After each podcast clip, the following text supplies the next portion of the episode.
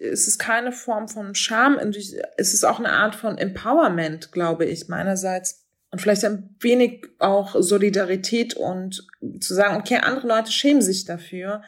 Ich habe hier vielleicht etwas mehr Diskurs gemacht, ja, why not? Dann kann ich das ja ansprechen, ohne für sie zu sprechen.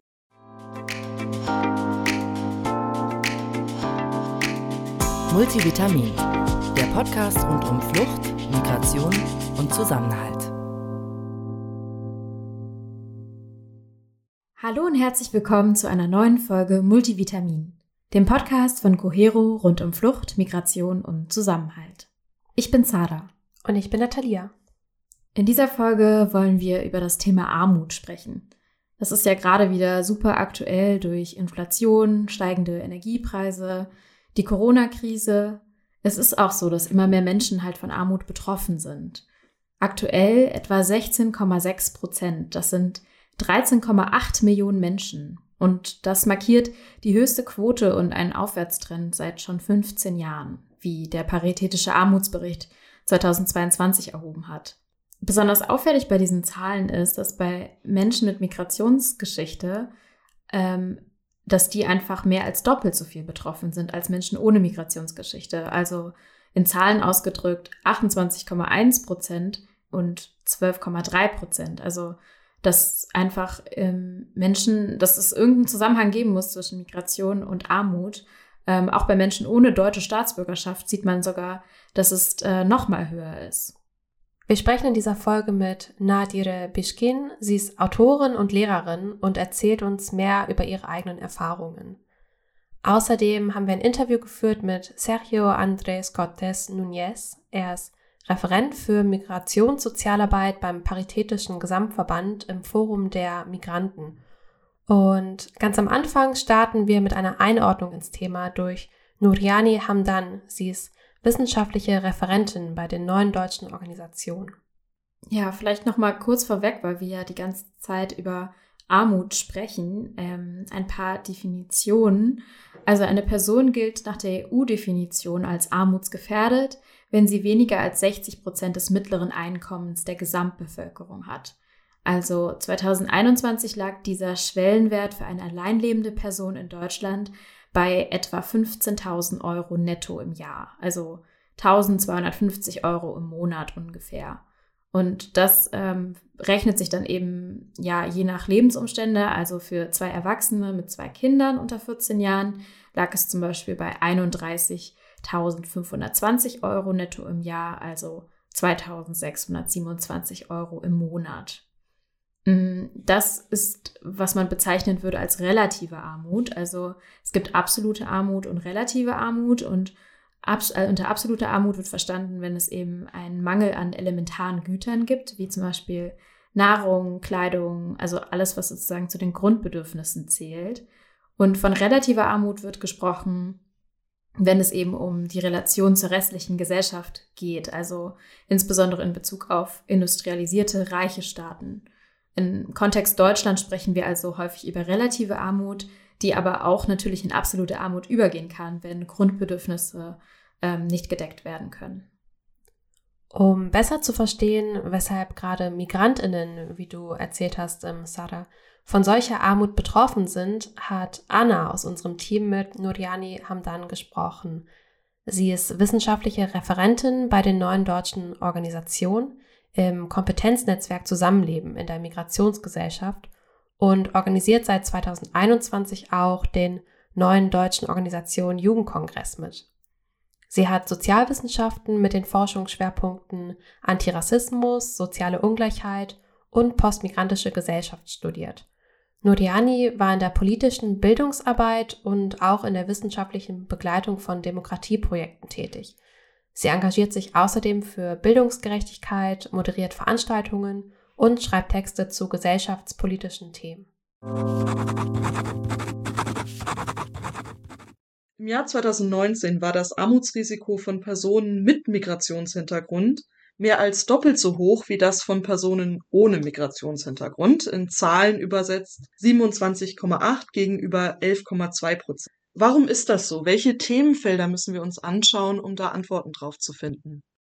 Da gibt es verschiedene Erklärungsmöglichkeiten, die ja miteinander zusammenhängen. Man kann generell sagen, dass sich Migration und Armut gegenseitig verstärken. Die höhere Armutsquote bei Migrantinnen wird oft damit erklärt, dass äh, sie durchschnittlich eine geringere Qualifikation aufweisen oder einen geringeren Bildungsstatus haben Sie arbeiten häufiger in befristeten oder schlecht bezahlten Tätigkeiten oder leben von staatlicher Unterstützung. Äh, man muss bei dieser Statistik auch sehen, dass diese Zahlen aus dem Mikrozensus kommen und die berücksichtigen nur Haushalte. Das heißt, Personen in geflüchteten Unterkünften sind da gar nicht mitberechnet. Außerdem muss man sagen, dass wir im Kapitalismus leben, der mit dem Kolonialismus zusammenhängt. Und da braucht es Migrantinnen, die schlecht bezahlte Arbeit machen. Das ist so ein bisschen das Themenfeld, in dem wir uns bewegen. Das ist für ein total guter Überblick, den du uns da gegeben hast, Nuriani. Du sprichst heute mit uns als Vertreterin der neuen deutschen Organisationen. Wie sieht da die, eure Arbeit in diesem Themenfeld aus Migrationserfahrung und Armutsgefährdung aus? Als neue deutsche Organisation, das postmigrantische Netzwerk, setzen wir uns vor allem für Teilhabe und Chancengerechtigkeit in der postmigrantischen Gesellschaft ein. Wir wollen, dass alle Menschen, insbesondere Personen, die sich als zum Beispiel schwarze Menschen, BIPOC, POC, Romnia, Sintize, Juden und Jüdinnen oder auch anders definieren, äh, wiederfinden in allen Bereichen der Gesellschaft, Politik und Kultur. Und da ist Armut eine große Hürde. Also Armut und Rassismus spielen zusammen und verhindern Teilhabe in allen gesellschaftlichen Bereichen. Wir sehen das als große Gefahr für die Demokratie, ähm, wenn ein Großteil der Menschen auch nicht mehr aus der Armut rauskommt, über Generationen diese Armut weitergeführt wird. Deswegen setzen wir uns dafür ein, dass Rassismus konsequent in der Gesellschaft bekämpft wird, weil wir denken, dass durch die Bekämpfung von Rassismus auch Armut bekämpft wird. Das kann nicht getrennt voneinander verstanden werden. Du hattest gerade schon ein gutes Stichwort genannt, nämlich die Weitergabe von Armut in Anführungszeichen. Inwieweit spielen, wenn wir jetzt von Menschen sprechen, die in Deutschland geboren und aufgewachsen sind, aber in deren Familie es eine Migrationsgeschichte gibt, inwieweit spielen diese Erfahrungen auch von der früheren Generation eine Rolle und wie wirkt sich diese Geschichte, vielleicht auch die Umstände der Migration aus auf eine Weitergabe von Armut im Generationenverlauf?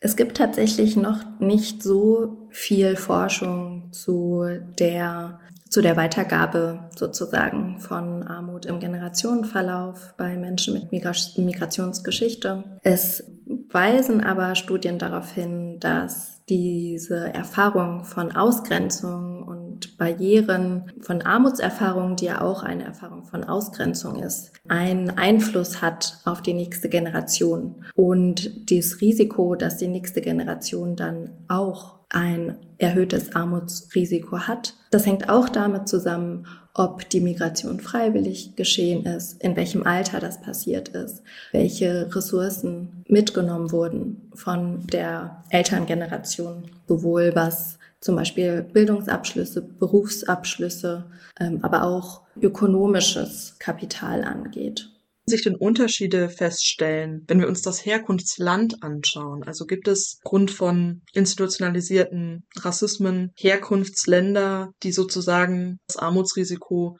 positiv oder negativ beeinflussen? Ja, das ist richtig. Also man kann Migrantinnen in Deutschland oder Menschen mit sogenanntem Migrationshintergrund nicht in eine Schublade stecken. Äh, bei der Betrachtung von Migration und auch bei der Betrachtung von dem Zusammenhang von Migration und Armut müssen auch natürlich andere Faktoren mitgedacht werden. Es gibt Unterschiede aufgrund des Geschlechts, es gibt Unterschiede aufgrund des Herkunftslandes, ob Personen aus der EU oder aus Drittstaaten eingewandert sind, geflüchtet sind, Faktoren wie Behinderung und natürlich auch die Bildungsabschlüsse spielen da eine Rolle. Es ist tatsächlich erwiesen, dass insbesondere Personen, die selbst oder deren Eltern aus Syrien, aus dem Irak, Afghanistan oder Pakistan äh, nach Deutschland gekommen sind, die höchsten Armutsgefährdungsquoten hatten 2019. Gibt es Merkmale, die das erklären können, warum gerade Menschen aus den genannten Ländern eine höhere Armutsquote oder ein höheres Armutsrisiko aufweisen? Personen aus Syrien, aus Irak, aus Afghanistan, äh, die in Deutschland leben, die sind zum großen Teil nach Deutschland geflüchtet. Geflüchtete haben ein besonders hohes Armutsrisiko. Äh, das hat strukturelle Gründe. Personen, die geflüchtet sind nach Deutschland, müssen erst in geflüchteten Unterkünften unterkommen. Sie haben oft nicht die Möglichkeit, Geld zu verdienen. Sie haben keine Arbeitserlaubnis. Das sind wichtige Faktoren, die ja Armut äh, sozusagen verstärken oder ja das Armutsrisiko erhöhen. Und geflüchtete Personen erhalten nach dem Asylbewerberleistungsgesetz nur sehr wenig Geld. Außerdem äh, ist es erwiesen, dass die Erwerbstätigkeit beziehungsweise Einkommen auch stark durch eine Bleibeperspektive beeinflusst wird. Personen, die in Asylverfahren äh, sind, haben keine langfristige Bleibeperspektive, was dann dazu führt, dass ArbeitgeberInnen ihnen vielleicht nicht unbedingt den Job geben wollen, weil sie ja bei der Einarbeitung viel erstmal investieren müssen und dann das Risiko vielleicht nicht eingehen wollen, dass die Personen dann kein Asyl bekommen. Die entscheidende Weichenstellung für die Vermeidung eines späteren Armutsrisikos, hört man ja oft, ist der Bildungserfolg. Und eine gelingende schulische und berufliche Integration stellt die Basis für eine Teilnahme am wirtschaftlichen und gesellschaftlichen Leben in Deutschland dar. Das klingt ganz schön überfrachtet. Äh, inwieweit wird das Schulsystem denn dieser Schlüsselposition als Weichensteller gerecht? Man kann sagen, dass die Weichen im Bildungssystem schon ziemlich stark gestellt sind und ziemlich starr sind. Die soziale Ungleichheit, die es in Deutschland gibt, wird im deutschen Bildungssystem stark reproduziert und auch vertieft. Also das heißt, dass die soziale Herkunft, sagen wir mal, ob du aus einer Familie kommst, in der ein Elternteil oder beide Eltern studiert haben oder eben nicht, ist maßgeblich dafür verantwortlich, wie erfolgreich du durch das Bildungssystem gehst. Und das wiederum hat ja dann einen Einfluss auf das Armutsrisiko. Da sehen wir dann auch, wie Armut und äh, Migration oder auch Rassismus zusammenwirken. Kinder und Jugendliche mit sogenanntem Migrationshintergrund sind in der Schule besonders benachteiligt. Sie müssen bessere Leistungen erbringen, um zum Beispiel die Empfehlung zu bekommen, aufs Gymnasium zu gehen.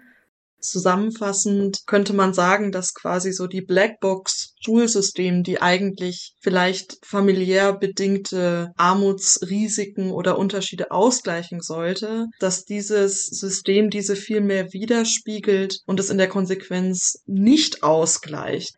Wie wirken sich Schul-, Berufs- oder Hochschulabschlüsse beziehungsweise das Fehlen hiervon. Wie wirkt sich das auf das Armutsrisiko von Menschen mit Migrationsgeschichte aus? Der Bildungsabschluss ist eigentlich ja einer der zentralen Faktoren, wenn es um das Armutsrisiko geht. Äh, das heißt, wenn Kindern und Jugendlichen sozusagen so viele Hürden in den Weg gelegt werden, dass sie höhere Bildungsabschlüsse erreichen können, ähm, wird ihnen gleichzeitig eigentlich der Weg geebnet, eher in Armut dann weiterzuleben oder äh, in, in die Armut zu kommen. Das heißt, ja, der Bildungserfolg ist eigentlich zentral. Und wir sehen, dass diese Ungleichheit im Bildungssystem sich weiterzieht bis zum Eintritt in die Ausbildung.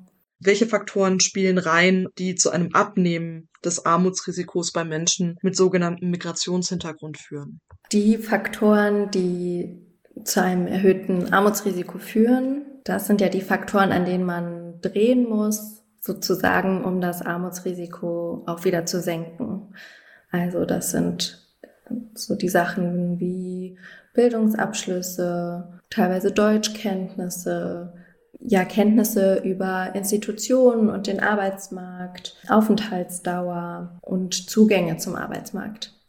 Ich glaube, es ist aber wichtig, bei der Betrachtung nicht die Individuen zu fokussieren und zu sagen, sie müssten etwas ändern an ihrer Situation, sondern auf die Strukturen zu schauen. Dennoch muss man ja konstatieren, dass auch unter günstigen Bedingungen, also bildlich gesprochen, wenn wir alles berücksichtigen, was du gerade angesprochen hast, dass auch unter diesen Bedingungen keine vollständige Annäherung von Menschen mit Migrationsbiografie an das Niveau der Armutsgefährdung der Bevölkerung ohne Migrationsgeschichte feststellbar ist. Wie erklärst du das? Soweit ich weiß, ähm, gibt es keine vollständige Annäherung, wenn man so diese klassischen Faktoren berücksichtigt, die einen Einfluss auf das Armutsrisiko haben, wie zum Beispiel ja, der Bildungsabschluss, Berufsabschlüsse, Berufserfahrung und so weiter. Dann bleibt immer noch ein Prozentsatz, der unerklärt bleibt. Genau da sehe ich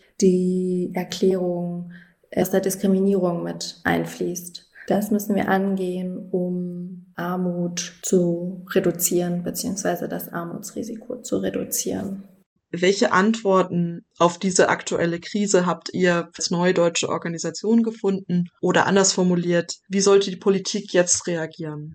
Die Politik muss erstmal anerkennen, ähm, was das für eine gravierende Situation eigentlich ist, in der wir uns befinden. Die hohe Armutsquote, insbesondere unter Migrantinnen, ist, ja, ist eigentlich schlussendlich auch eine Gefahr für die Demokratie, weil Armut und Ausgrenzung durch Armut und Rassismus und Diskriminierung dazu führt, dass Menschen weniger teilhaben können und weniger teilhaben in allen gesellschaftlichen Bereichen und der Politik. Und das fordern wir auch, dass die Politik strukturelle Lösungen für diese strukturellen Probleme finden muss. Ich würde sagen, ja, radikale Reformen, radikale Sozialpolitik, die, die die gesellschaftlichen Verhältnisse mit einer antirassistischen Brille betrachtet und die Rassismus und Armut zusammendenkt, die die Zusammenhänge sieht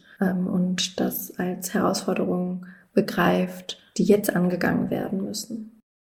Noriani, ganz, ganz herzlichen Dank für deine Zeit und für das Gespräch. Ich danke dir. Was ist dir bei dem Einstieg, den wir jetzt von Nuriani gehört haben, was ist dir da besonders in Erinnerung geblieben? Also was ich besonders ähm, ja, spannend fand, war, dass eben Armutsgefährdung ganz eng mit dem Herkunftsland zusammenhängt. Also die höchste Armutsgefährdungsquote ähm, 2019 hatten Menschen, die selbst oder deren Eltern aus Syrien geflüchtet sind. Das waren knapp 75 Prozent. Ähm, Menschen aus dem Irak liegen in der Prozentzahl knapp dahinter mit 66,5 Prozent und Menschen aus Afghanistan ähm, mit 63,8 Prozent. Also immens hohe Zahlen. Bei EU-Bürgerinnen war das innerhalb des gleichen Jahres in Anführungszeichen nur eine Quote von 17,8 Prozent. Also innerhalb der Gruppe der Menschen mit Migrationshintergrund sind dann auch nochmal die Personen mit eigener Migrationserfahrung stärker armutsgefährdet als Menschen ohne eigene Migrationserfahrung. Und bei dir? Ja, also was, was mir da sofort in den Kopf kam, war eben auch diese starke Verflechtung von Rassismus und Klassismus. Ich habe mich ja ähm, für die letzte Printausgabe ausführlicher mit dem Thema Klassismus äh, auseinandergesetzt und finde eigentlich ist es vielleicht ganz gut, das nochmal zu besprechen, denn Klassismus beschreibt die Diskriminierung aufgrund der sozialen Herkunft und oder der sozialen und ökonomischen Position. Und darunter kann eben auch Ausbeutung von arbeitenden Menschen fallen. Ähm, ich hatte für den Artikel, den ich im Cohero Print Magazin in Arbeit geschrieben habe, mit ähm, Hussam Hamade gesprochen, wie du ja weißt. Ähm, er ist Sozialwissenschaftler und Autor und äh, beschäftigt sich eben ganz stark mit dieser Intersektion von Klassismus und Rassismus und hat mir auch so ein bisschen mehr erklären können, was eben dieser Zusammenhang genau bedeutet. Also zum Beispiel wurden in der Kolonialzeit schon Menschenrassen in Anführungszeichen konstruiert, um eben die Ausbeutung von braunen und schwarzen Menschen zu legitimieren. Währenddessen wurden Adlige als Mitglieder der arischen Rasse klassifiziert. Also es gab quasi eine Rassifizierung auch von sozialen Verhältnissen. Es ging eben auch da ganz viel um den sozialen Status und das zieht sich eben bis heute. Ähm, auch heute werden häufig Migrantinnen im Niedriglohnsektor oder in prekären Arbeitsverhältnissen ausgebeutet. Ähm, oder auch zum Beispiel GastarbeiterInnen ist auch ein klassisches Beispiel in der deutschen Geschichte. Und ähm, Migrantinnen werden dadurch auch häufig mit Armut oder schlechter Bildung assoziiert. Und ich finde eben diese Intersektion halt nochmal so wichtig äh, hervorzuheben.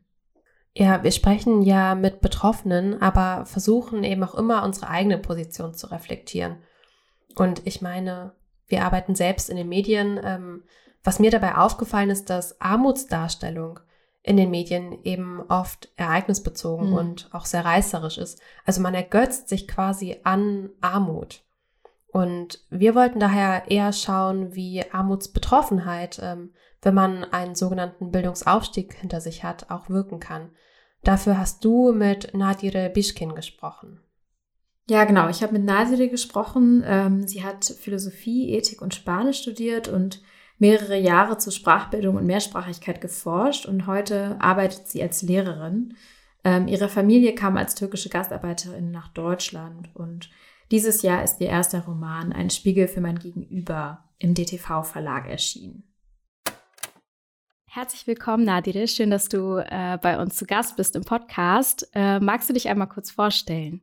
Ja, vielen Dank für die Einladung erstmal. Mein Name ist äh, Nadire oder Nadire Biskin. Ich bin ähm, Lehrerin und Autorin und mein Debütroman ist dieses Jahr beim TTV erschienen, Ein Spiegel für mein Gegenüber.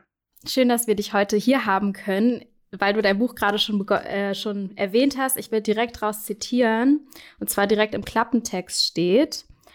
Ähm, zum ersten Mal in ihrem Leben wurde Husur bewusst, dass zwischen der Mutter und der blonden großen Kunde Niemandsland lag. Etwas Trennendes, über das man niemals laut sprach, obwohl es immer da war.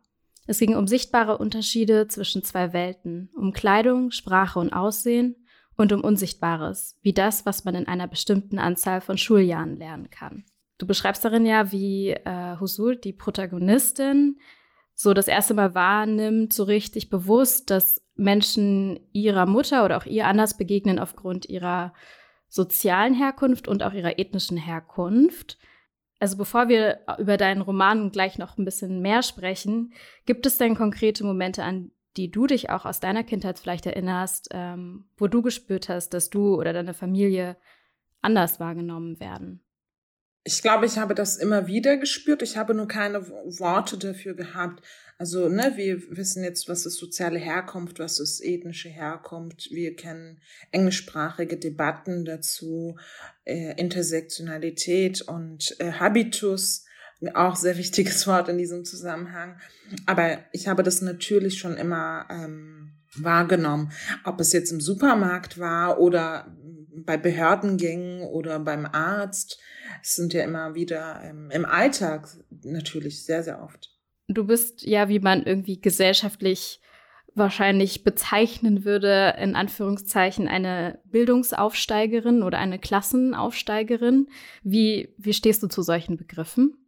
zum einen sage ich definitiv und ich möchte immer, dass all meine Abschlüsse genannt werden, weil sie alle so anstrengend waren, ähm, dass ich äh, gar nicht mich davon emanzipieren kann, zu sagen, Abschlüsse sind unwichtig. Und gerade als rassifizierte Person ist das noch wichtiger. Es gibt ähm, viele Menschen, die ja auch ähm, ihr Studium hinschmeißen und abbrechen. Und das kommt dann auch sehr intellektuell rüber. Aber ich glaube, ähm, auch das hat was mit Privilegien zu tun. Gleichzeitig ähm, spricht man ja von Milieuwechsel teilweise, weil man eben sagt, na ja, ist das ein Aufstieg und ähm, es ist, äh, geht auch mit Verlusten einher, so wie die Figur Husur macht ja auch diese Verluste durch, auch eine Entfremdung. Ich kann nicht abstreiten, dass es nur ein neutraler Milieuwechsel ist, weil eben das Leben hier und da einfacher gemacht. Ich weiß nicht, ob man das so sagen kann, aber war denn für dich deine Klassenherkunft sichtbarer oder irgendwie präsenter als deine, deine ethnische Herkunft oder kann man das gar nicht so voneinander trennen? Das kommt zum einen darauf an, wo man, äh, wo ich mich aufgehalten habe. Ich hab, bin, mir hatte eh überhaupt ein Klassenbewusstsein entwickelt, erst als ich angefangen habe zu studieren, weil dort bin ich deutschen Akademikerkindern begegnet. Davor war das viel weniger der Fall. Zumal ich aufgrund meines Migrationshintergrundes mich immer irgendwie wohlhabend gefühlt habe, weil meine Eltern, Großeltern immer gesagt haben, in unserem Herkunftsland geht's allen viel schlechter. Ähm, man kann das nicht wirklich trennen. Das ist bisschen wie Lotterie irgendwie. Und wenn man einen türkischen Migrationshintergrund hat, der türkische Migrationshintergrund ist eher ein ähm, in der Geschichte, in der deutschen Geschichte mit deren Gastarbeitern verbunden. Und damit ist das eigentlich ganz oft so, dass eben der soziale Aspekt mit dem ethnischen Aspekt zusammenhängt. Man kann sich das gar nicht anders vorstellen. Ja, du hast ja gerade schon gesagt, du hast dein Klassenbewusstsein sozusagen im Studium erst so richtig entwickelt. Kannst du dazu noch ein bisschen erzählen, wie das für dich war, dann zu studieren? Ähm, das Studieren war sehr anstrengend. Es war sehr lehrreich. Ich denke im Nachhinein, wow, wie habe ich das eigentlich alles geschafft zu studieren, ähm, nebenbei zu arbeiten, äh, mich um eine kranke Mutter zu kümmern, den Haushalt zu schmeißen. Ich hatte immer ein wenig Komplexe, deswegen ist auch mein Text Sommerlöcher im, in meinem Herzen entstanden, weil ich ähm, nicht so viel gereist bin, weil ich nicht die Ressourcen dafür hatte. Weder Zeit noch Geld noch Energie. Und ähm, aber es war auch, ich vergleiche das immer wieder mit einer Reise von Mexiko in die USA, also als Mexikanerin in die USA. Ich habe ja in, an der Humboldt-Universität zu Berlin studiert, das ist hier in Mitte der Nachbarbezirk von Wedding, wo ich aufgewachsen bin, aber es ging tausend Welten dazwischen, würde ich sagen. Ja, du hast ja auch, äh, du thematisierst ja auch häufig, dass du im Wedding ähm, aufgewachsen bist oder so, dass dein, dein Raum irgendwie ist. Ähm, wie, wie war dann, wie war so das Aufwachsen dort? Also das ist ja ein sehr migrantisch geprägter Stadtteil. Wie hat dich das beeinflusst? Ich glaube, wenn man empfindet irgendwie sein eigenes Aufwachsen, vor allem wenn man eben aufwächst in der Phase als sehr gewöhnlich. Für mich war das sehr gewöhnlich, einen türkischen Hintergrund zu haben, in Wedding aufzuwachsen, die Eltern zu haben, die ich habe, die Freunde zu haben, die ich habe, ähm, in der Wohnung zu leben, die so klein war und ähm, im Nachhinein würde ich sagen, es war auf eine gewisse Art und Weise sehr gut, weil ähm, ich einfach Vielfalt kennengelernt habe und auch viel Elend. Dadurch habe ich, glaube ich, weniger Berührungsängste und begegne ein viel mehr auf Augenhöhe. Ja, also all diese Diversitätstrainings, die jetzt Unternehmen buchen, die hatte ich eigentlich schon alle äh, als Kind auf eine sehr organische Art und Weise gehabt. Es war aber, glaube ich, eben auch anstrengend, weil es teilweise nicht so viele Möglichkeiten gab, die andere Kinder hatten, was Chancengleichheit anbelangt, was Talenteentwicklung anbelangt. Also welche Kurse besucht man, äh, gibt es die überhaupt, kennt man die, all die Zugänge und all die Erfahrungen, die auch die Selbstwirksamkeit natürlich beeinflussen. Das hat ja auch auf mich einen Einfluss gehabt. Aber es gab Gott sei Dank ähm, das Fernsehen mit Sailor Moon und Mila und Co. Und äh, das sind dann die Rollenmodelle, die man dann ähm, hat. Heute bist du ja Lehrerin. Ähm, was hat dich denn dazu motiviert, Lehrerin zu werden? Das ist eine sehr lange Geschichte. Ich wollte ganz vieles werden. Äh, ich wollte Flugbegleiterin werden, weil man mir erzählt hat, dies, das sind unverheiratete Frauen und ich fand unverheiratete Frauen total faszinierend. Ähm, dann wollte ich Anwältin werden, weil irgendwie alle gesagt haben, ich soll Anwältin werden. Das kannte ich gut. Und ähm, dann wollte ich Sozialarbeiterin werden. Da habe ich gedacht, nee, das ist alles zu nah. Das ist einfach eine Reproduktion für mich. Und zu dem Zeitpunkt gab es einen sehr großen Lehrermangel. Also gibt es ja immer noch, als ich mein Abitur gemacht habe. Und ich wusste, irgendwie mag ich Schule ja auch. Also ich ähm, mache da äh, gute Erfahrungen. Und es ist auch ein sicherer Beruf. Ich könnte das bestimmt gut, weil ich auch ähm, zu Hause natürlich sehr viel erklärt habe, meinem jüngeren Bruder oder meine Eltern auf einer anderen Sprache übersetze. Manchmal reicht ja das Übersetzen nicht und man muss Konzepte wirklich ähm, übersetzen. Das war schon, ähm, das waren so alles Gründe irgendwie, die da zusammengeführt haben. Und wie siehst du das jetzt, wo du so im, im Lehrbetrieb irgendwie bist? So hat sich das das Schulsystem, seitdem du in der Schule warst, verändert? Ja, es, äh, tendenziell ja. Ich glaube, es ist auf der einen Seite offener geworden. Also sowas wie Klassenrat, diese demokratischen Aspekte, glaube ich, gab es viel weniger. Aber es gibt auch das Phänomen der Gentrifizierung in dieser Stadt, was sich, glaube ich, total auswirkt. Es gibt einen, einen enormen Lehrermangel. Ähm, man möchte mittlerweile viel mehr Lehrer mit äh, Migrationshintergrund haben, die Diversität der Klassenzimmer im Lehrendenzimmer ab, ähm, abbilden. Aber ähm, die Räume sind, glaube ich, noch nicht so ganz bereit dafür. Also es sind quasi keine barrierefreien Räume für rassifizierte Menschen und Aufsteigerinnen. Das ist so, was ich in, ich könnte viel mehr dazu sagen, aber es würde den Rahmen. Ja, das schließt aber vielleicht auch ganz gut an, ähm, dass wir vielleicht noch mal kurz über dein äh, Buch sprechen, dein Roman. Vielleicht kannst du mehr dazu erzählen, welche Themen du da behandelst und warum es dir wichtig war, die so zu thematisieren. Eigentlich geht es um die Frage der Mutterschaft, der nicht biologischen Mutterschaft, würde ich sagen. Und zwar begegnet die Protagonistin, die eine Aufsteigerin aus Wedding ist. Also man sieht eine gewisse Ähnlichkeit, aber das ist nur die Basis. Husur ähm, heißt, sie begegnet einem jungen, unbegleiteten, geflüchteten Mädchen und ähm, stellt sich halt die Frage, ob sie dieses Kind behält oder nicht. Und natürlich spielt das alles vor dem Hintergrund von Rassismus und ähm, Klassenaufstieg und von Frauenbildern, Frauenkonzepten. Es gibt ja auch Stereotype, was türkische Frauen anbelangt in Deutschland. Und die Frage auch, ob man diese, ähm, ob man diese Wiederholung der Geschichte, also dass man als Kind selber etwas erfahren hat, Diskriminierung erfahren hat und dann nochmal vielleicht zusehen muss, wie ein anderes Kind ähm, diese Diskriminierung erfährt und wie man darauf reagiert, ob man dann noch solidarischer ist oder ob man sich, weil es ein, weil man es kennt, weil es einen so bewegt, quasi davon dann abgrenzen muss das sind alles Fragen, die sich natürlich stellen, schon im Lehren, also in der Schule stellt sich das natürlich für Husel, weil dort auch die Schüler auf sie zukommen immer wieder. Es geht um Verantwortung, es geht um äh, Parentifizierung, es geht um Solidarität, auch ein Begriff, den wir sehr häufig verwenden. Solidarität innerhalb der ähm, migrantischen Gruppierungen, also wie stehen wir auch untereinander zueinander. Also es geht eigentlich auch um Fragen. Ich bin von Fragen ausgegangen und ich möchte, dass mein Roman sehr gerne Fragen hervorruft. Mhm. Ich möchte gar nicht etwas zeigen, ich möchte nicht äh, didaktisieren oder ähnliches. Ja, sehr spannend. Ähm, kann ich auf jeden Fall empfehlen, reinzulesen. Ich habe gestern angefangen und ähm, finde, da kommt man sehr gut irgendwie schnell rein. du thematisierst ja deine, ähm, deine Erfahrung, deine Herkunft, häufig ja in Texten oder auch in einem Roman ja in irgendeiner Form ja auch.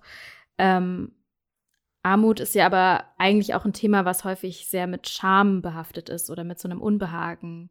Wie gehst du damit um oder ist das bei dir auch so gewesen? Inwiefern teilst du deine Erfahrung und was hältst du vielleicht auch manchmal zurück?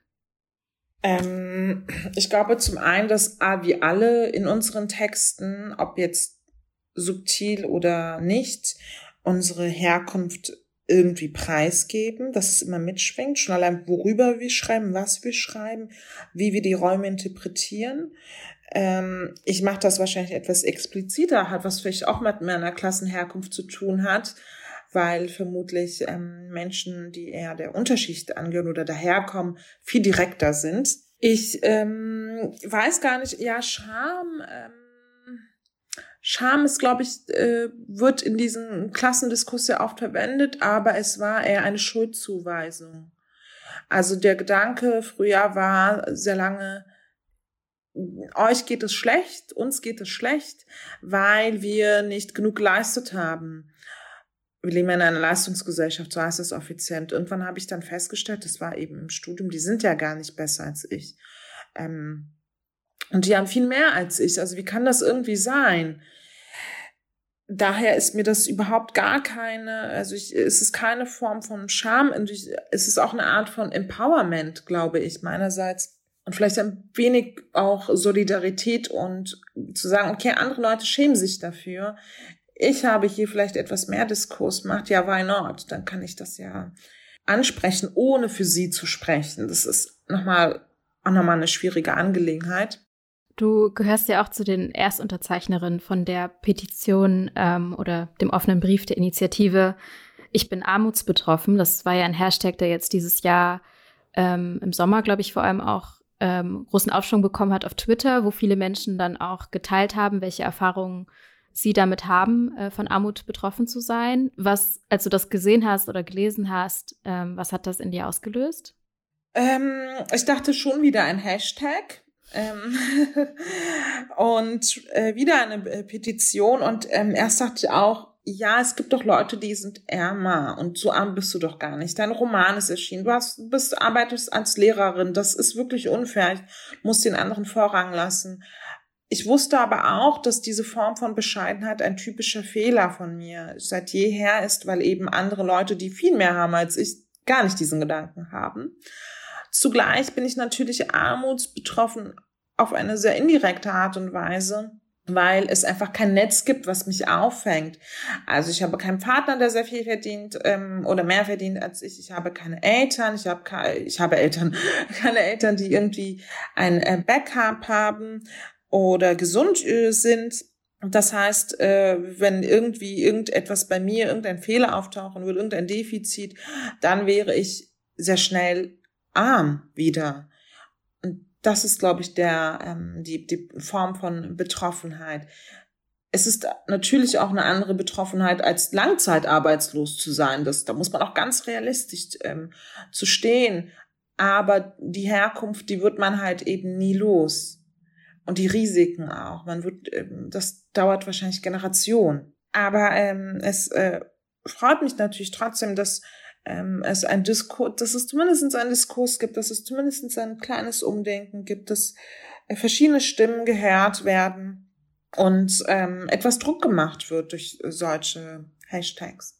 In dieser Petition wird ja auch einiges äh, gefordert, so wie jetzt vor allem auch die Politik im Hinblick auf, der, auf die aktuelle Lage ähm, ja mit Inflation und Energiekrise und so weiter umgehen soll. Wie siehst du denn gerade diesen aktuellen Entwicklungen entgegen? Löst das eine Unsicherheit auch bei dir aus? Mm, ich habe ja den Vergleich zum Herkunftsland meiner Eltern. Und da ist es viel heftiger. Und ich glaube zum Beispiel in wahrscheinlich Südasien oder Südostasien zum Beispiel kenne ich das auch, dass es noch ähm, dramatischer ist. Das ändert aber nichts an der Tatsache, dass es hier auch eben bestimmte Entwicklungen gibt. Und es gibt ja auch Pakete, das kriegen aber sehr oft Angestellte, also eine Energiepauschale für eine Lehrerin, ja, auch die braucht das. Aber ähm, häufig fallen zum Beispiel Leute, die Behinderungen haben und in Werkstätten arbeiten, von all diesen ähm, Vorteilen oder Aus, Ausgleichsmöglichkeiten in Form dieser Pakete, die fallen da raus aus diesem System. Und das war auch schon zu Beginn der Pandemie übrigens so im schulischen Kontext, dass zum Beispiel bei den Tablets, man hat Tablets bekommen, und die Erziehungsberechtigten mussten unterschreiben. Es gibt aber unbegleitete, geflüchtete Kinder hier und da ist das Jugendamt dafür zuständig. Das Jugendamt hat aber gesagt, nein, wir unterschreiben das nicht, weil wenn es dann irgendwie defekt ist, dann müssen wir das ja ausgleichen. Also hatten ausgerichtet die Schwestern im System keine Tablets gehabt und es hat eine Weile gedauert. Daran denken wir natürlich nicht, wenn wir diese Nachrichten lesen. Um, das kriegen wir ja alles gar nicht so mit. Daher würde ich mir einfach wünschen, dass es wirklich, dass wir immer wieder darüber nachdenken, wer kriegt das jetzt nicht, wer hat keinen Nutzen von diesem Paket. Und ich verspreche euch, ihr werdet eine Gruppe finden, die auf jeden Fall rausfällt. Und um diese Gruppe müssen wir uns kümmern. Um die, mit dieser Gruppe müssen wir solidarisch sein, finde ich. Vielleicht jetzt so als, als zum Abschluss. Ähm, unsere, und das Thema für uns sozusagen in diesem Podcast war ja auch so mehr zu verstehen, was so die Zusammenhänge sind zwischen Rassismus und Klassismus, ähm, wie Migration äh, oder wie Migrationsgeschichte auch deinen ähm, sozialen Status irgendwie beeinflussen kann. Was wünschst du dir in Bezug auf, diesen, auf diese Diskurse oder diese Debatten? Ähm, wo wünschst du dir mehr Sensibilität oder mehr Solidarität? Ähm, ich merke das auch im Zusammenhang mit meinem Roman, dass es eine Art Homogenisierung gibt. Äh, das ist ganz interessant, weil es wird immer von Migrationshintergrund gesprochen und das stimmt. Äh, Husur hat einen Migrationshintergrund. Sie ist aber auch eine rassifizierte Person mit Migrationshintergrund. Und das ist nicht immer der Fall. Die Partner beispielsweise hat einen Schweizer Hintergrund und dieser Schweizer, ähm, der wird ganz oft als Deutscher gelesen. Also mir wird rückgemeldet, ähm, ihr deutscher Freund. Und dann sage ich mir, wer ist denn der deutsche Freund bitte? Na, der aus äh, Zehendorf, Dahlemdorf. Und dann, also das habe ich mir schon gedacht, da deswegen genau aus diesem Grund wollte ich eben diese Figuren haben oder ne, jemand mit einem iranischen Hintergrund wird mit einem türkischen Hintergrund gleichgestellt. Das ist wirklich so absurd. Also wie soll eine Gesellschaftsanalyse funktionieren? Wie sollen wir Lösungen finden, wenn wir die Gruppen gar nicht erkennen? Das ist wie ähm, Antibiotika geben, ohne zu wissen, was die Krankheit ist. Und genauso sieht es eben auch mit der Klassenherkunft aus. Also wie sehr wirkt sich irgendwie Armut in Form von permanenten Stress, von Noise Pollution, von Verdrängung auf den Körper des Menschen aus, äh, auf die Leistungsfähigkeit aus. Welche Folgen wird das haben? Wollen wir die wirklich haben? Ja, danke dir äh, für diese Anregung und auch für das Gespräch insgesamt. Gibt es noch irgendetwas, was du gerne noch sagen möchtest? Ich äh, möchte mich äh, bedanken für das äh, angenehme Gespräch bei dir und ähm, ja, lasst uns solidarisch sein, lasst uns geduldig sein, lasst uns ähm, zart sein. Das sind sehr schöne abschließende Worte. Danke dir. Ja, ich fand euer Gespräch wahnsinnig interessant. Wie hast du denn das Gespräch mit Nadire erlebt? Ja, ich fand es auch sehr spannend, weil ich finde, gerade da sieht man eben auch, wie es ähm, eben nicht immer nur so um diese direkte Betroffenheit gehen muss, sondern auch um zu verstehen, was für Folgen auch das Aufwachsen in Armut auch langfristig haben kann, selbst wenn man vielleicht selbst ähm, studiert hat, selbst irgendwie eine gewisse finanzielle Sicherheit erreicht hat, ähm, dass das trotzdem ja einfach ein wichtiges Anliegen bleibt, darüber zu sprechen. Ihr habt ja auch über die Initiative Hashtag Ich bin armutsbetroffen und den offenen Brief dazu gesprochen der sich ja an Olaf Scholz, Hubertus Heil, Christian Lindner und andere Abgeordnete des Bundestages ähm, richtet. Es heißt darin, ich zitiere mal, ähm, wir sind eine solidarische Gemeinschaft von Menschen, die von Armut betroffen sind, sei es durch direkte finanzielle Benachteiligung oder durch Anteilnahme. Also die Menschen, die an dieser Initiative teilnehmen und auch diesen offenen Brief unterzeichnen, fordern eine Entlastung von Menschen in der aktuellen Krise – ähm, die auch von Armut betroffen sind. Ähm, es geht dabei um Erhöhung der Grundsätze und Aufhebung von Sanktionen. Und ganz zentral, und das ist mir sehr im Kopf geblieben, ist ja der, dieser Leitsatz, Armut ist divers. Ähm, es zeigt eine Berechnung des Institutes für Arbeitsmarkt und Berufsforschung, dass rund 40 Prozent aller Menschen, die an sich Anspruch auf staatliche Grundsicherungsleistung haben, also Grundsicherung im Alter oder auch Arbeitslosengeld 2, dass sie diese gar nicht wahrnehmen. In Zahlen sind es äh, 3,5 Millionen Menschen, die Hartz IV derzeit beziehen, aber über 13,8 Millionen Menschen sind armutsbetroffen. Ja, voll, voll der wichtige Hinweis und wir verlinken euch auf jeden Fall alle Infos dazu auch nochmal in der Folgenbeschreibung, falls ihr ähm, ja auch schauen wollt. Es gibt ja auch aktuell sehr viele Demos und so. Ähm, und diese Initiative wird eben auch vom Paritätischen Gesamtverband unterstützt, die zum Beispiel ähm, diese Zahlen herausgeben, über die wir auch schon gesprochen haben. Und äh, Jonas aus unserem Team hat mit Sergio Andrés Cortés Núñez äh, gesprochen. Er ist Referent für Migrationssozialarbeit beim Paritätischen Gesamtverband. Der Paritätische ist eben, wie ich gerade schon meinte, ein Wohlfahrtsverband von eigenständigen Organisationen, Einrichtungen und Gruppierungen der Wohlfahrtspflege die soziale Arbeit für andere oder als Selbsthilfe leisten. Und wie das genau funktioniert, das hat uns Sergio im Interview erzählt. Ja, also nochmal vielen, vielen herzlichen Dank, dass du, äh, dass du mitmachst. Erzähl gerne ein bisschen über dich, über den Paritätischen und ähm, genau, was dich dahin gebracht hat und was du so machst. Ja, ich ähm, heiße Sergio Andrés Cortés Núñez und ähm, ich bin Politologe und äh, bin mit, mit 25 oder 27 dann nach Deutschland gekommen und arbeite seit äh, 14 Jahren beim Paritätischen Gesamtverband als Referent für Migrationssozialarbeit.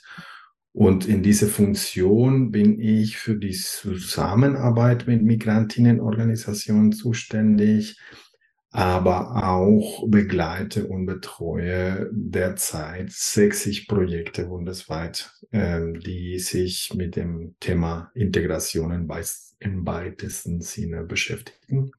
Es ist so, dass der Paritätische ein, äh, eine Mitgliedsorganisation ist. Also es gibt da Mitglieder und diese Mitglieder äh, arbeiten äh, unabhängig. In unserem Fall, wir haben einen Arbeitskreis Migration, wir haben einen Arbeitskreis Flüchtlingsarbeit.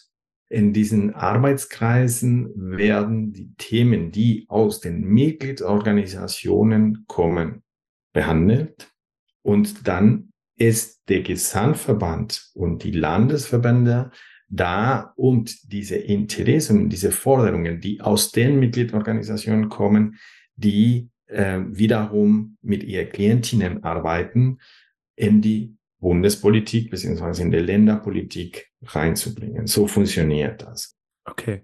Also es ist sozusagen ganz wichtig ähm, für deine Arbeit, ähm, so Problemfelder wie Armut, aber eben auch Rassismus, Diskriminierung äh, und so weiter zusammenzudenken?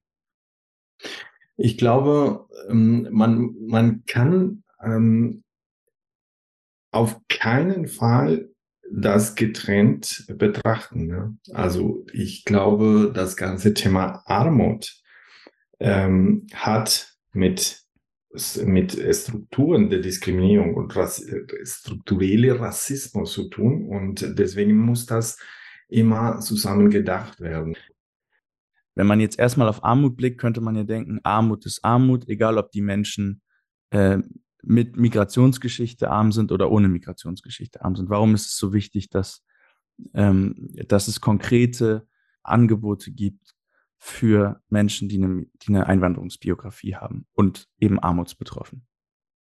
Weil es eine spezielle Gruppe von Menschen sind, die historisch benachteiligt worden sind und die nicht mit den gleichen Maßnahmen wie alle andere Gruppe äh, erreicht werden können.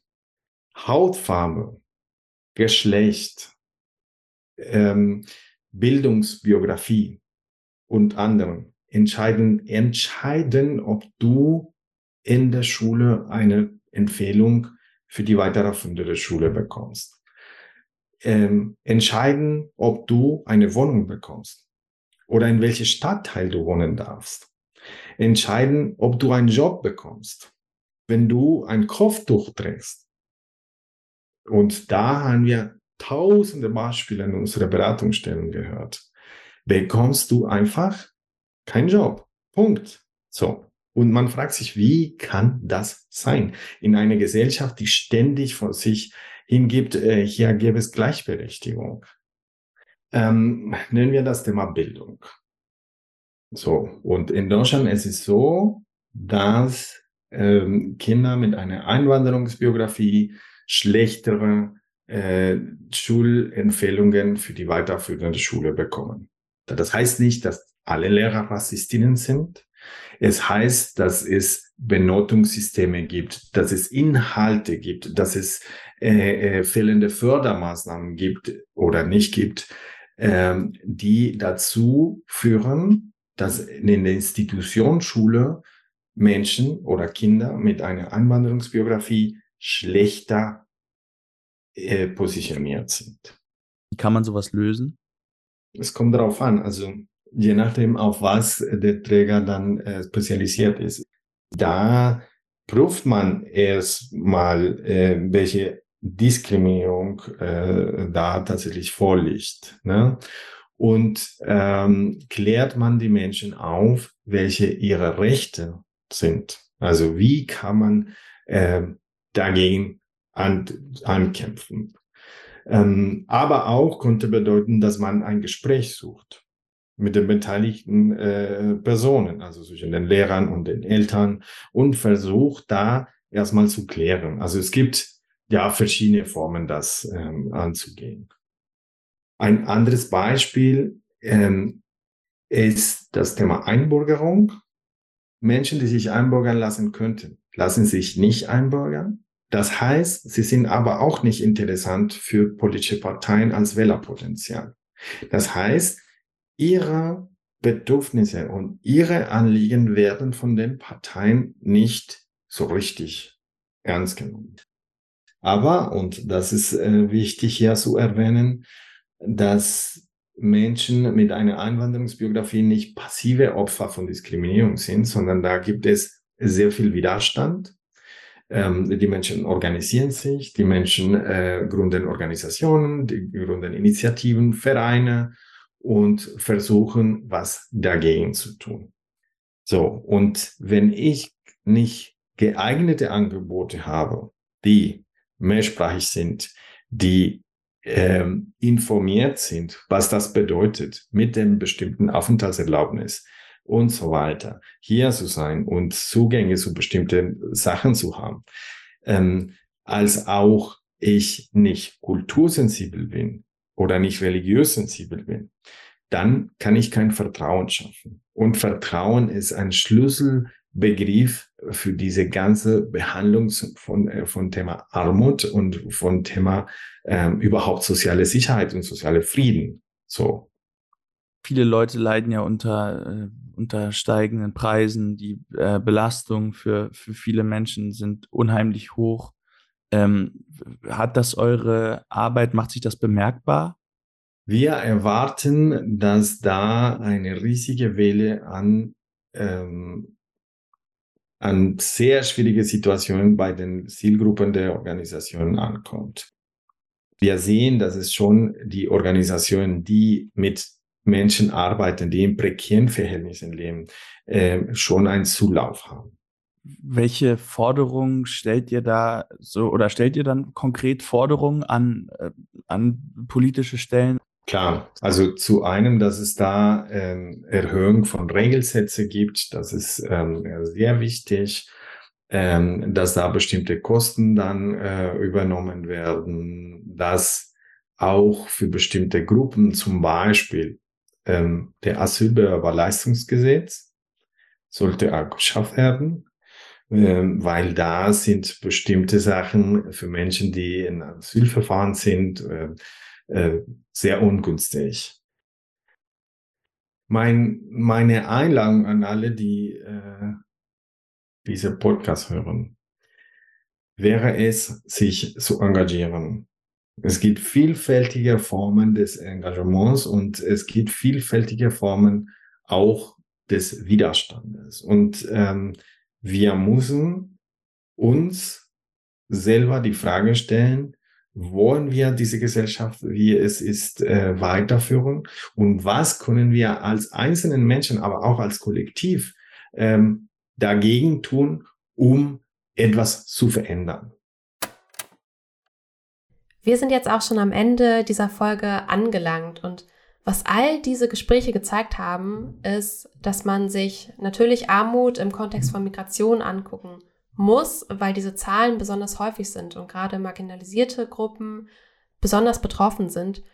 Aber auch da ist nochmal eine Differenzierung nötig, ähm, denn es unterscheidet sich eben je nach Herkunft und auch ähm, nach der Bleibeperspektive, inwiefern Menschen armutsbetroffen sind. Es herrscht auch nach wie vor in Deutschland eine große Bildungsungerechtigkeit, was dann auch wieder mit dem Zugang zum Arbeitsmarkt zusammenhängt. Ähm, da einmal der Verweis auf unsere vorletzte Folge von Multivitamin, in der wir über den Zugang zum Arbeitsmarkt generell gesprochen haben. Ja, wir hoffen, dass wir euch ähm, durch diese Einblicke ein paar Denkanstöße mitgeben konnten. Wir versuchen ja hier bei Multivitamin multimedial und auch konstruktiv auf die Themen zu schauen.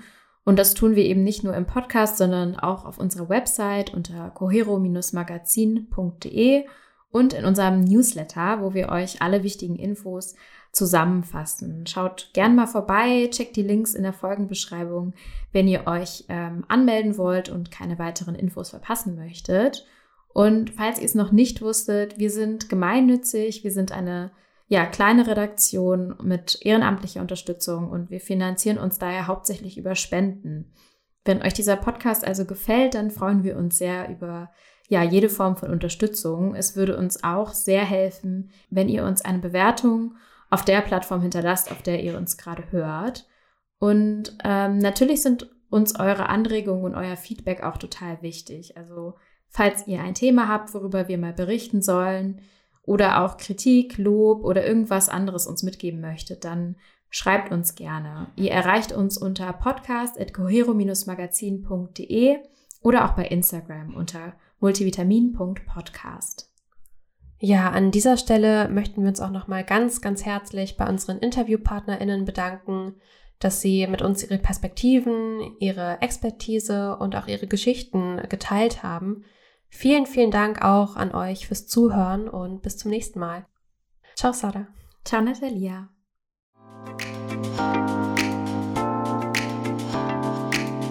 Multivitamin, der Podcast rund um Flucht, Migration und Zusammenhalt. Multivitamin ist ein Cohero-Podcast. Redaktion Jonas Gräber, Natalia Grote, Anna Seifert, Sarah Sehir. Ton und Schnitt Anne-Josephine Thiel. Alle weiteren Infos findet ihr unter cohero-magazin.de slash multivitamin.